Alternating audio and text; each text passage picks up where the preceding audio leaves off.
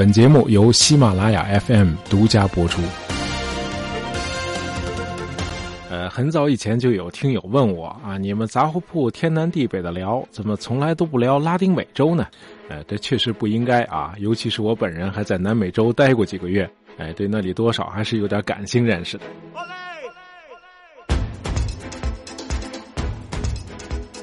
啊，当然要想了解和认识一个国家甚至一块大陆呢，啊，在那儿住两个月是远远不够的啊。我对拉丁美洲的认知其实更多的还是来自书本啊。那些少的可怜的亲身经历啊，只能做一些补充。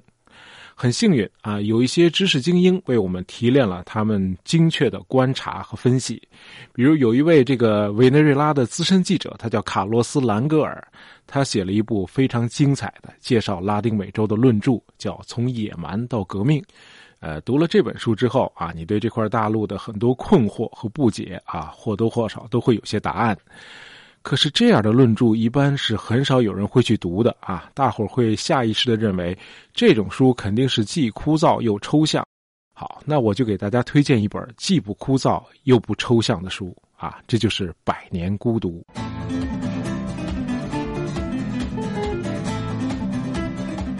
这是哥伦比亚作者加西亚·马尔克斯创作的一部小说啊，被誉为二十世纪最伟大的文学作品之一。呃，这部书的读者可以说是遍布世界各地啊，在近现代还从来没有哪部来自第三世界国家的文学作品啊受到如此广泛的追捧。那推崇这部奇书的知名人士既有美国前总统克林顿和奥巴马，也有我们国家的诺贝尔文学奖获得者莫言。啊，莫言从来不掩饰他对《百年孤独》的作者马尔克斯的赞美。呃，据这个《京华时报》报道。这个莫言曾经说啊，感谢这位天才的头脑，他发明了一种独特的小说，他也发明了让自己永生的方式。呃，莫言说的这个独特的小说啊，就是指这个《百年孤独》里随处可见的魔幻现实主义创作风格，哎，就是把这个夸张、幻象甚至神话与现实结合在一起，以至于真假难辨啊，人鬼难分。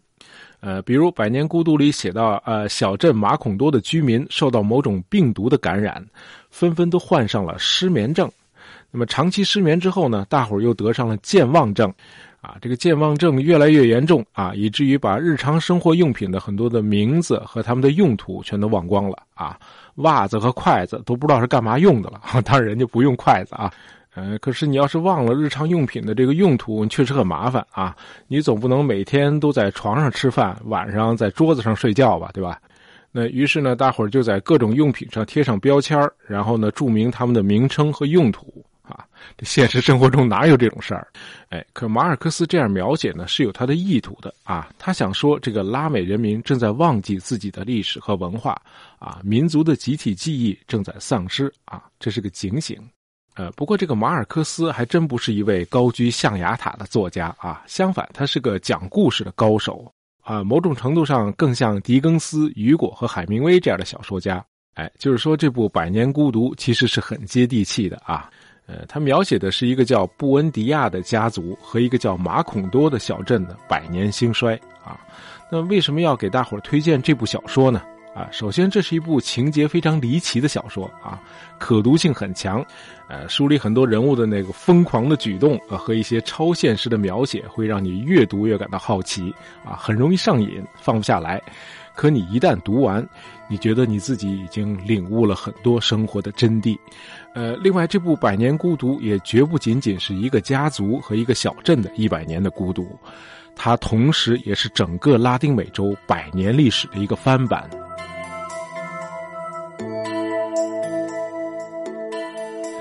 马尔克斯其实就是在用布恩迪亚的百年家族史来浓缩这个拉丁美洲的历史演变，呃，这一点和我们的经典名著《红楼梦》很不一样啊。《红楼梦》讲的也是家族史，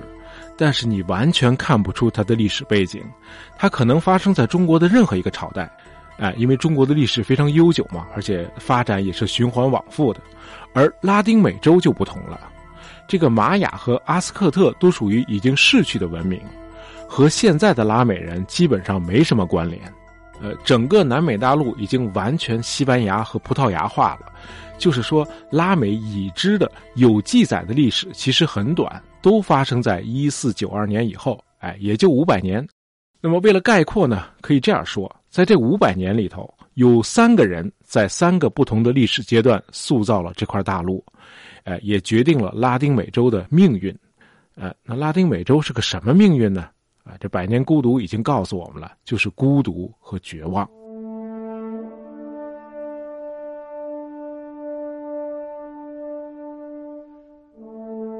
这三个人，第一位就是所谓的伟大的船长哥伦布，他是一四九二年啊率先登上了美洲大陆。那么这个举动虽然对世界历史有着无可估量的影响，但同样也给当地的这个印第安文明带来了灭顶之灾。那么到最后呢，他本人也成了个悲剧人物，啊，他坚信自己到了印度啊，管当地的居民叫印第安人啊，那意思就是印度的人民。大伙儿一听都乐了，你蒙谁呢？这美洲大陆上既没有高度组织起来的社会，也没有富裕的城市，呃，除了这个墨西哥尤卡坦半岛上啊留存的那些玛雅象形文字之外，呃，所有的印第安部落社会都没有文字，那怎么可能是印度呢？那么等到葡萄牙人达伽马经过好望角到了真正的印度之后，这个哥伦布完全就成了大伙儿的笑柄。这个西班牙的王室也不再重用他了，他就终日郁郁寡欢，五十五岁就在孤独和绝望中死去了。那么，拉美历史上第二位孤独而又绝望的英雄叫西蒙·玻利瓦尔，啊，这个人可以说是南美大陆的救世主。呃，十九世纪初，西蒙·玻利瓦尔领导起义军从西班牙殖民统治中解放了哥伦比亚、委内瑞拉、厄瓜多尔、巴拿马、秘鲁和玻利维亚，啊，他被称为南美洲伟大的解放者。呃，我记得当初在历史课讲到这儿的时候，就觉得很奇怪啊，那怎么会有这么多的国名呢？既然解放了，为什么不能像美国那样建立一个统一的国家呢？呃，其实建立过统一的国家啊，后来又散了。呃，在独立前，西班牙殖民者管整个这块地区呢叫新格拉纳达，啊，涵盖了咱们刚才说的那些国家。那么独立之后呢，西蒙·玻利瓦尔在这儿建立了哥伦比亚共和国，啊，史称大哥伦比亚，呃，包括这个南美洲北部的几乎整个地区，啊，和今天的哥伦比亚不是一个概念啊，今天哥伦比亚小多了。哎，就是说，本来是可以在南美洲也出现一个美国这样的国家的，哎，可是建国没几年，这个共和国内的联邦派和中央集权派就已经闹得不可开交了，结果是这个委内瑞拉和厄瓜多尔率先独立出去了，哎，眼看这国家就要散架了，那么身为国父的这个西蒙·玻利瓦尔郁郁而终啊，活活给气死了，他一死更是树倒猢狲散，这个拉美于是就出现了一大堆国家。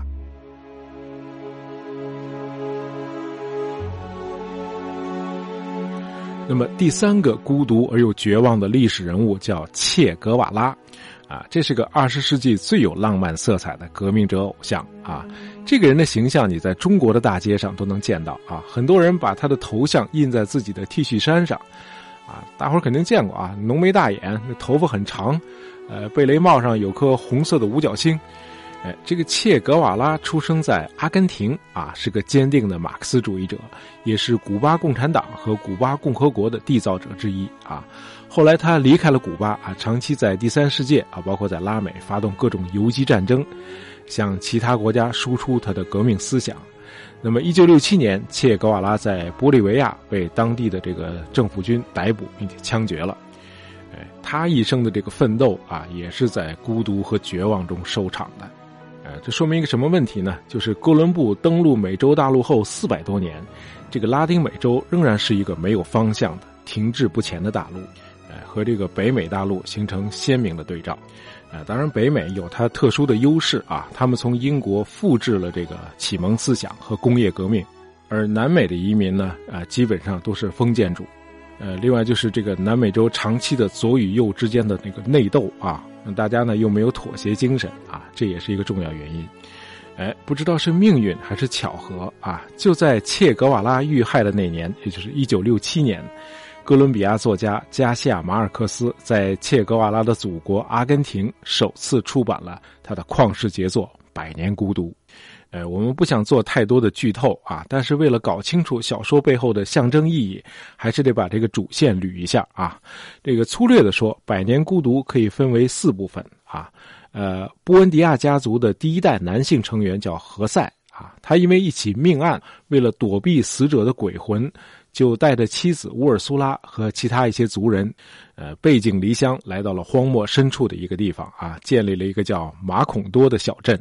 呃，这部分内容应该是暗指从一四九二年到十九世纪初这段时期啊，南美大陆被发现、被占领以及后来的殖民时期。那么小说这部分还提到了一个神秘的吉普赛老人啊，他手里有一叠陈旧发黄的羊皮卷，是用梵文写的啊，天书似的，谁也看不懂。哎，这是个伏笔啊。那么小说的第二部分讲的是一个行政官来到了马孔多。于是，这个小镇就被正式纳入了哥伦比亚的国家统治之下。那么，这个马孔多呢，也成了哥伦比亚左派与右派之间你死我活这个争斗的战场。那么，这个时候呢，小说的另一位重要人物出场了啊，他就是第一代族人何塞的儿子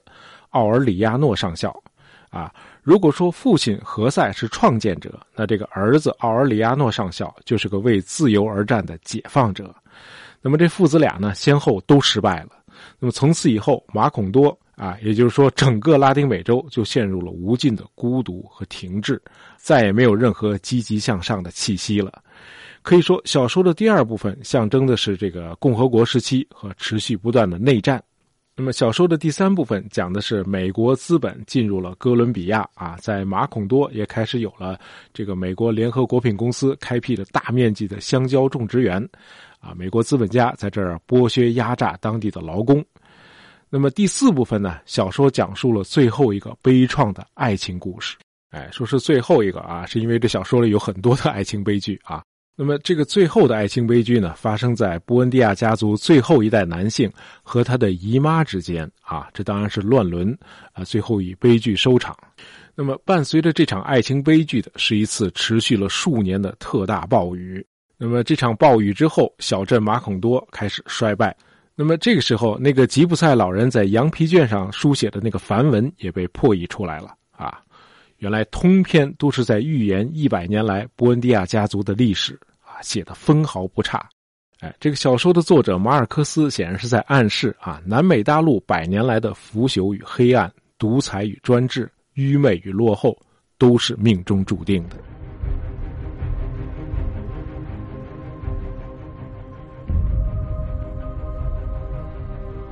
哎就像读完《红楼梦》一样啊，你读完了这个《百年孤独》之后呢，你也会感到困惑。哎，一位作家怎么可能把这么多的人物、这么多的互动啊、这么多的场景以及这么多的细节凭空杜撰出来呢？结论是，很多人物都是有原型的啊，很多的场景在现实生活中也都发生过。呃，作者呢，只是按照自己的意图把他们改头换面啊，重新加工了。呃，在一九三零年代，在哥伦比亚北部的一个小镇里，啊，有个男孩总是不厌其烦的缠着他的外祖父啊，让外祖父一遍遍的讲他经历过的所谓千日战争，啊，这个打了一千天的内战是哥伦比亚保守派与自由派之间爆发的最激烈的武装冲突啊，发生在一八九九年到一九零二年。呃，自由派和保守派的左右之争啊，是导致这个国家经济长期处于停滞状态的一个重要原因。啊，为什么会发生这个左右之争呢？啊，其实和这个美国的南北战争很像啊。这个资产阶级要发展工商业，但是呢，受到了重重的阻碍。呃，哥伦比亚当时的人口是五百万，绝大多数人呢都像农奴一样生活在三千多个大种植园里。那你要想发展资本主义，你就得把这些劳动力从大种植园主手里解放出来。于是，这个自由派资产阶级和保守派的这个封建地主就展开了旷日持久的斗争。呃，和世界其他地方不同的是啊，这个内战最后的胜利一方不是代表进步的资产阶级自由派，哎，这个赢的一方居然是代表封建地主的那个保守势力。那么，这个外祖父啊，告诉外孙啊，这个正义是需要我们去争取的。而在这个世界上啊，坚守正义的人不一定都是胜利者。哎，这个外祖父讲故事讲的很苦涩啊，因为他本人就是失败阵营中的一员。嗯，在自由派这个军队里，这位外祖父是一名上校啊。战败后，他和他的自由派战友们纷纷解甲归田，在孤独的回忆中打发时光。啊，这位外祖父就是《百年孤独》里两个最重要的角色何塞和奥尔里阿诺上校的原型。那么听故事的男孩呢？不用说，你猜就知道啊，就是小说作者马尔克斯。呃，和小说里的男主人公一样啊，这个马尔克斯的外祖父也是个传奇式的人物。呃，他在青少年时期就从自己的父亲那里学会了银匠手艺，啊，然后就一个人出去打拼了。啊，后来在商业上取得了成功，在参加自由派军队之前就已经是个有产业的人了。啊，除了创造财富，这位外祖父还是个造人高手。呃，在他二十一岁那年啊，和自己的表姐结婚之前，他就已经有两个私生子了。呃，不过让他感到窝火的是啊，这两个私生子长大后都在内战中参加了保守派的军队，成了他的敌人。呃，在这位外祖父漫长的人生中，除了婚内的三个孩子之外，他又和各种肤色的女人生了一大堆私生子。啊，后来马尔克斯把他外祖父旺盛的生殖力啊，也写进了《百年孤独》。在小说里，奥尔里阿诺上校和十六个女人生了十七个孩子。哎，你别看这个外祖父他自己花啊，对同样喜欢沾花惹草的未来的女婿，可一点也看不入眼。啊，马尔克斯的爸丝毫不输给他姥爷。哎，十九岁之前，他也已经有两个私生子了。哎，这个沉迷于肉欲啊，是那个时代的拉美人的一个通病啊！啊，这类描写在小说里是随处可见的。那么，在他十九岁那年啊，马尔克斯他爸就用他那双能放电的黑眼睛和橄榄油一样的嗓音，很快就勾搭上了马尔克斯他妈。哎，可是老上校根本就看不上这野小子啊！有两个原因啊：一，这小子是个私生子。哎，老上校自己可以生很多私生子，但是他的女婿不能是私生子。哎，我就不讲理了，怎么着吧？啊，哎，那么第二个原因呢，是这小子还是老上校的政敌啊，是个保守势力的铁杆拥护者。哎，这个意识形态这种水火不容的对立啊，一直是拉美社会一个非常棘手的问题。哎，严重阻碍了社会的发展啊！这可能和拉丁民族的这个热血和这个不妥协的性格有关啊。